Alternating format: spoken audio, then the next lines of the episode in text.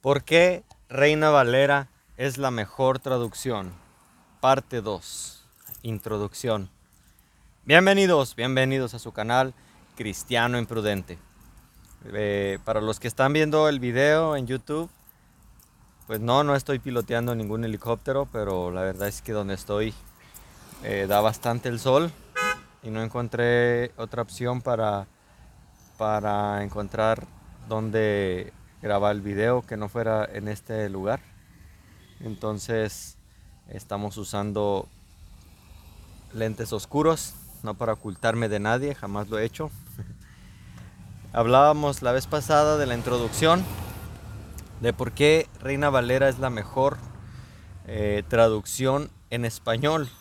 Ya habíamos hablado un poco de la inspiración, ya habíamos hablado de la preservación. Entonces, todo lo que hablamos la vez pasada, toda la introducción que dimos, nos lleva a una pregunta muy, muy importante.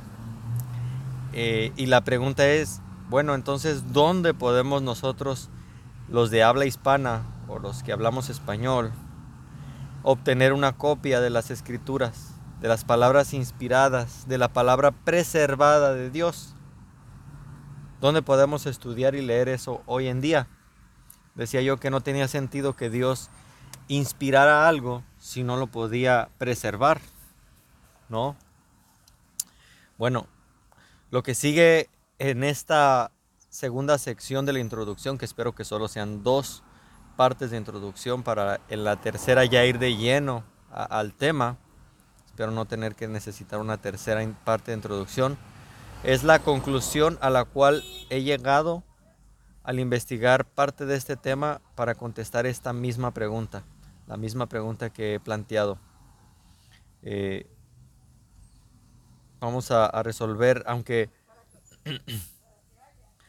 aunque otros pueden llegar a conclusiones diferentes, que digo son muy respetables, yo respeto las opiniones, sea que sean hermanos de la fe o que, o sea, que no sean hermanos de la fe, con el, como en el caso de Juan Carlos, el testigo, ¿no? Que, que ya me suponía yo, él menciona, por ejemplo, que, que no solo es eh, que la única salida no es la que yo planteo. Yo, yo planteaba el video pasado que la única salida o, defensa que tienen los que abogan en contra de la, de la versión Reina Valera, pues es que esos textos nunca estuvieron.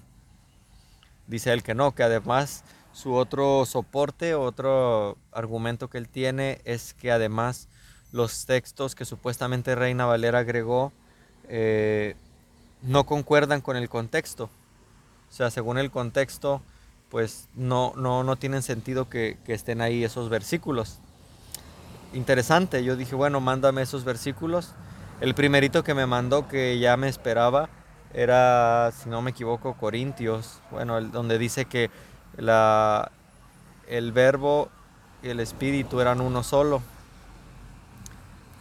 Los testigos de Jehová o los antitrinitarios, o mejor dicho, los unitarios, donde englobo también a los testigos de Jehová, creen que ese es el único pasaje que tenemos para defender la Trinidad. Y pues de, de, entrada ya lo desechan, porque según ellos pues nunca estuvo. Y digo según ellos, ahorita no es mi intención refutar eso, ¿no? Pero le preguntaba a Juan Carlos, bueno, dame más pasajes, dame los pasajes, todos los que tengas donde según tú eh, esos, esos textos están fuera de contexto. Hasta ahorita no me ha dado ningún otro, es un único pasaje que me ha dado, sigo en espera de los demás, donde el soporte, como repito, es que esos pasajes están fuera de que no, que no concuerdan, vaya, con el contexto y que por eso los quitaron, no solamente porque no estaban desde en papiros más antiguos, y sigo esperando pues que Juan Carlos me dé esos pasajes para yo analizarlos.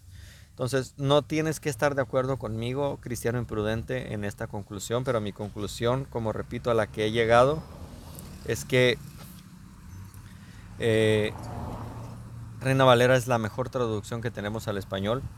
Es importante ver la simpleza de este asunto, es entenderla. Y la lógica a la luz de la historia y también el contexto de lo que Dios ya nos dijo en la Biblia. Que tener mucho cuidado. Hay que hacer una crítica textual, pero también hay que tener el contexto de lo que Dios ya nos dijo en la escritura. Entonces, Eh, sigo usando material del pastor Greg Kedrowski. Te recomiendo que lo busques. Este tiene muy buen material. De hecho, tiene material gratis en Amazon. Lamentablemente está solo en inglés, creo. No lo he encontrado en español. Eh, cada pastor debería tener una posición definida respecto a este tema, creo yo. Yo no soy pastor, pero creo que los pastores deberían tener una posición definida respecto a la traducción y al lenguaje que se usa. Eh, en, cuanto a, a tomar una decisión de cuál versión de la Biblia van a aceptar como autoridad final en la congregación. Ese es mi punto de vista. Ni siquiera sé si en mi iglesia local eh, se ha definido cuál es la, la, traducción. Creo yo que es Reina Valera porque siempre la usamos, pero eso es lo que creo, lo que pienso, no lo he investigado. Lo voy a investigar, tal vez pueda compartir con ustedes cuál es nuestra, nuestra posición. Pero la Biblia es muy clara en que una táctica del enemigo, una táctica básica de Satanás, del engañador, es la de hacernos dudar de la certidumbre de lo que Dios ya dijo. Y si no has visto algunos de mis videos, ya hice una, eh, un video sobre la certidumbre de las palabras de verdad. Es una regla de interpretación bíblica, tener certidumbre de las palabras de verdad. Entonces una táctica muy básica y una táctica muy baja de alguien que juega sucio como es Satanás es hacernos dudar de la certidumbre de lo que Dios ya nos dijo. Por ejemplo, en Génesis 3.1, ¿no? Donde él hizo dudar a Adán y Eva de lo que Dios ya les había dicho. Lo mismo está haciendo hoy por medio de muchas traducciones. Como digo, esta es solo la introducción. No voy a ir hoy a las traducciones, te voy a traer todas las Biblias que tengo. Vamos a ir pasaje por pasaje, Biblia por Biblia, traducción por traducción. Y yo espero que tú tengas tus propias conclusiones. El pastor Greg Kedrowski escribió el manual de cómo estudiar la Biblia principalmente para la edificación de su iglesia local.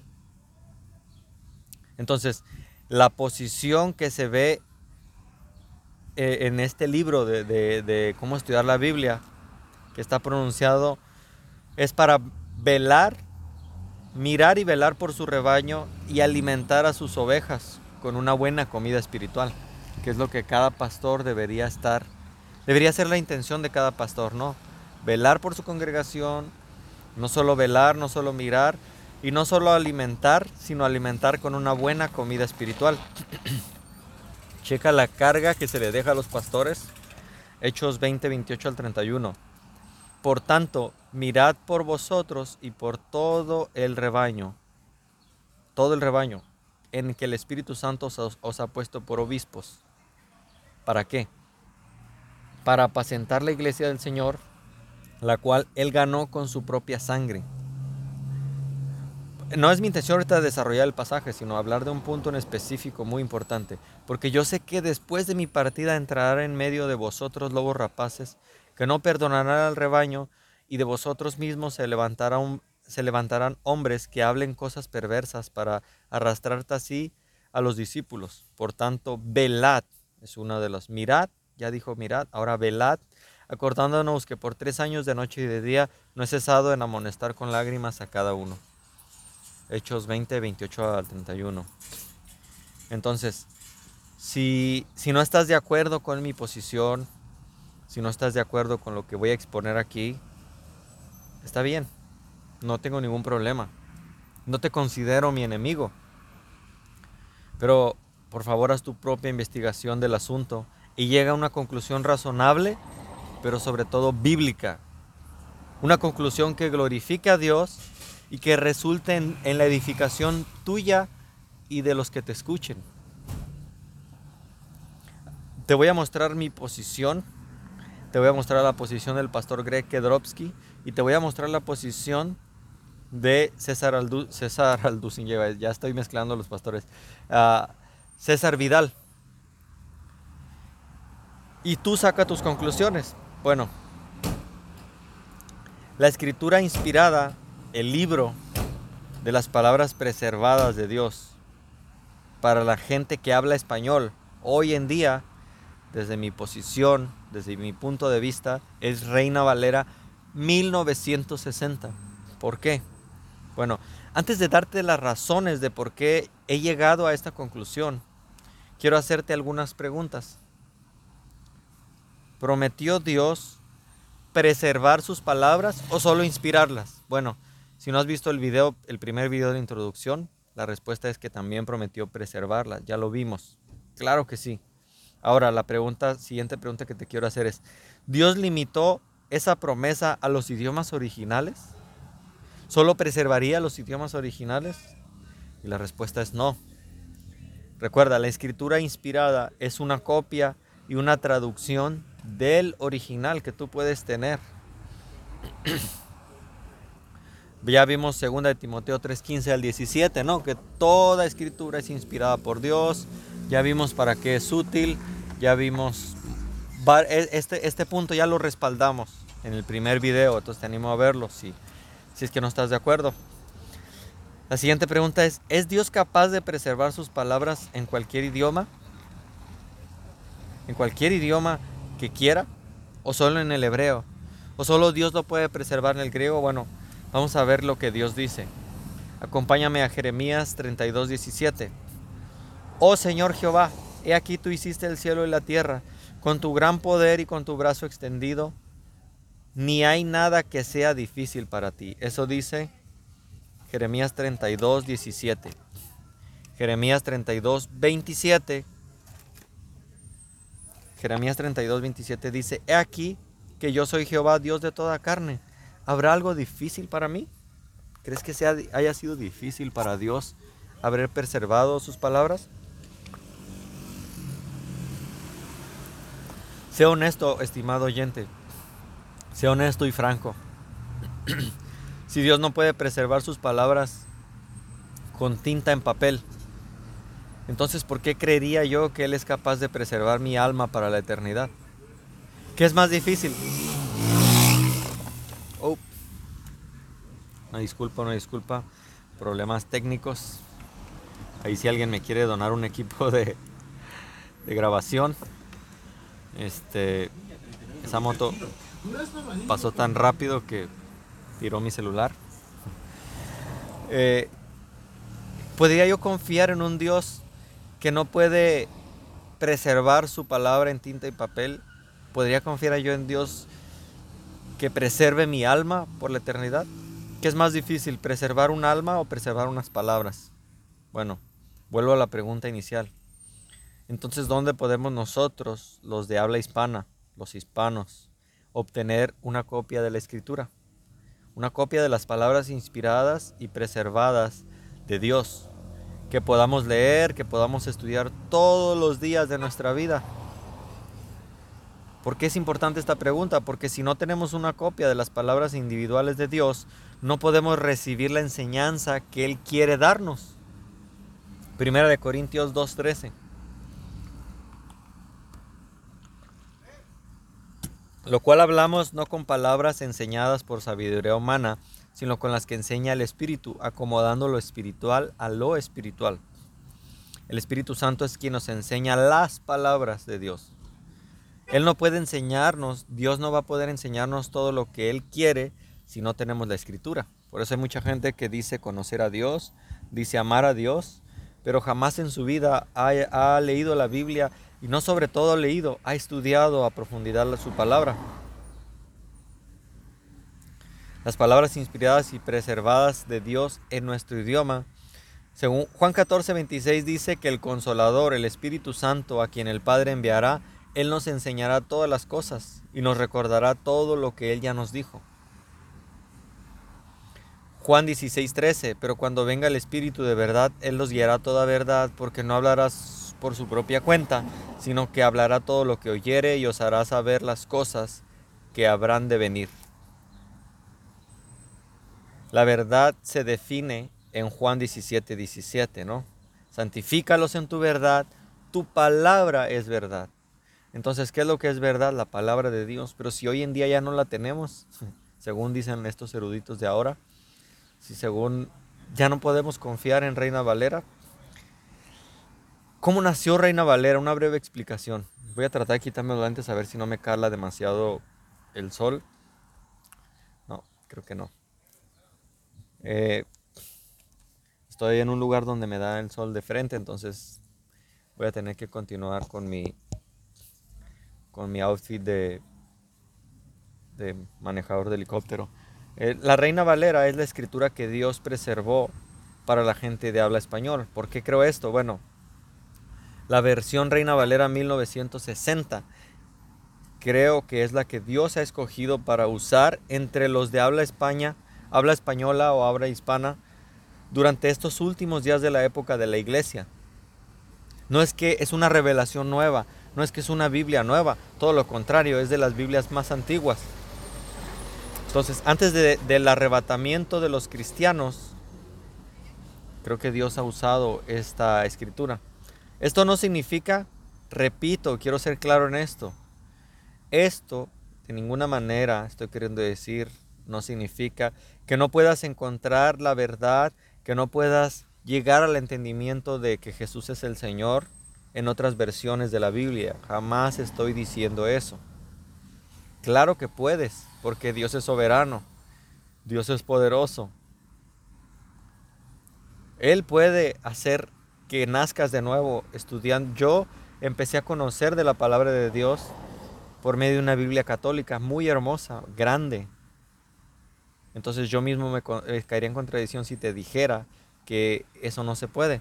Sin embargo, entiende que hay otras versiones, la gran mayoría, que contienen la palabra de Dios, el mensaje general de lo que Dios quiere comunicarle al hombre. El mensaje general. La gran mayoría lo tienen, hasta ahorita no lo han cambiado, el mensaje general. El problema es el mensaje particular.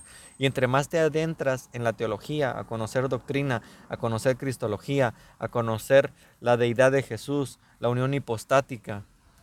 Eh, no quiero tratar de verme presuntuoso, ¿no? Hablando más términos cristológicos, pero cuando más te centras, más te adentras en esto, más te das cuenta de lo que te estoy hablando. Porque la gran diferencia entonces entre las otras versiones y Reina Valera 1960 es que Reina Valera 1960 no, solo, no solamente contiene el mensaje general de la palabra de Dios, sino que ella es la palabra de Dios en español porque contiene las palabras de Dios.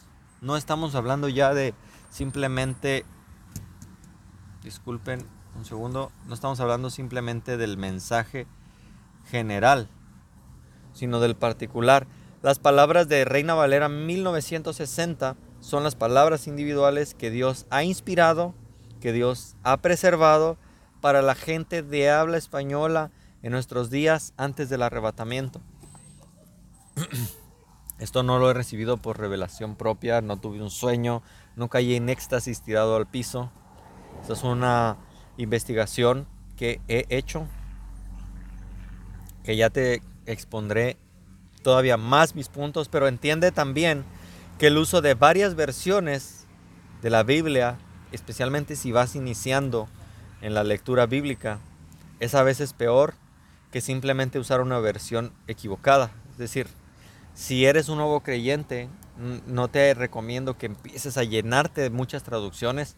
Si estás con eh, NBI, nueva versión internacional, quédate con esa por lo mientras, o sea, sigue estudiando, sigue aprendiendo, porque eh, es mejor que uses, lo voy a decir de una manera que espero no ofender a nadie, que uses una traducción equivocada como en el sentido particular, como nueva versión internacional o Dios habla hoy, a que te llenes de muchas traducciones y caigas confundido, ¿no?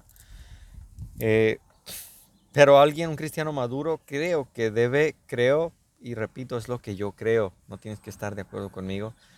Cristiano maduro debe usar, un cristiano de habla hispana debe usar Reina Valera, 1960. Ahora, esto por supuesto no es una prohibición del uso de otras versiones de la Biblia, tengo que recalcar y recalcar esto hasta la saciedad, porque yo mismo uso de vez en cuando otras traducciones para diferentes propósitos. Tú puedes aprender mucho acerca del contenido general de la Biblia, del mensaje general de la Biblia leyendo otras traducciones. No obstante, como dicen los que los que saben, ¿no? Levanto mi dedo. No obstante, cuando el cristiano se compromete con la madurez y por lo tanto cuando te comprometes con el estudio personal de la Biblia, lo que necesitas es tener certidumbre, certeza. Te animo a que veas ese, esa regla de interpretación que es la certidumbre de las palabras de verdad. Pero debes tener certidumbre de las palabras de verdad y esas, según mi humilde opinión, solo las vas a encontrar en Reina Valera 1960. El uso de múltiples versiones puede causarte confusión, especialmente si no eres un cristiano maduro, porque te vas a quedar preguntándote, entonces, ¿qué es lo que, qué es lo que dijo Dios? ¿Esto que veo en mi versión o aquello que veo en la otra versión? Dios no es el autor de confusión, mi hermano. Dios no es el Dios de confusión. Primera de Corintios 14, 33. Pues Dios es Dios de confusión. Pues Dios no es Dios de confusión, sino de paz. Entonces, es obvio de dónde viene esa táctica de la guerra espiritual de confundir, causar dudas en cuanto a la certidumbre de las palabras de Dios. Sabemos de quién viene esa táctica. Eh, según Génesis 3.1, ahí encontramos, dice, pero la serpiente era astuta, y lo sigue siendo, más que todos los animales del campo que Jehová Dios había hecho, la cual dijo a la mujer, con que Dios ha dicho, no comáis de todo árbol del huerto. Bueno, tú y yo conocemos el pasaje. Si el estudiante de la Biblia tuviera que escoger entre el uso de una versión que no sea Reina Valera 1960 y el uso de muchas versiones, mi recomendación siempre sería usar una versión de la Biblia para evitar toda esa confusión. Sin embargo, puesto que es tan difícil obtener, puesto que es tan difícil obtener una copia de Reina Valera 1960, eh, perdón, puesto que es extremadamente fácil, es lo que, es lo que quiero decir. Es extremadamente fácil. Tú puedes ir a cualquier biblioteca, a cualquier librería donde vendan traducciones de la, de la, de la Biblia. Puedes ir a cualquiera. Probablemente no tengan la Biblia de la Reforma. Probablemente no tengan la Biblia Dios habla hoy. Probablemente no tengan la Biblia del erudito más grande. Pero te apuesto que vas a encontrar Reina Valera 1960. Entonces desde ahí es una pauta muy importante. Sigue siendo la Biblia más traducida para gloria de Dios. Y yo digo gracias Señor porque lo sigue siendo. Pero es tan sencillo encontrar una copia de Reina Valera 1960 hasta en tu celular la puedes guardar. Que realmente no tienes excusa. No tienes ninguna excusa para no tenerla. Entonces es imposible incluir aquí una explicación adecuada acerca de la historia y el desarrollo de la Biblia en español. Me tomaría muchísimo más tiempo. Por eso yo decía que me, causaba un poco de, uh, de, de conflicto ver que la Biblia de la Reforma no es Reina Valera, o sea que no la habían usado como traducción. Repito, sus, sus argumentos tendrán, yo no los conozco, pero la historia de Reina Valera es una, historia apasionante, una historia totalmente de la reforma. Entonces, eh, me sería muy difícil desarrollarte toda una conclusión porque me desviaría aún más del tema de lo, cual no quisiera. Sin embargo, lo que sí, lo que sigue quizá te va a poder ayudar a entender un poco el asunto de las versiones y de la autoridad de Reina Valera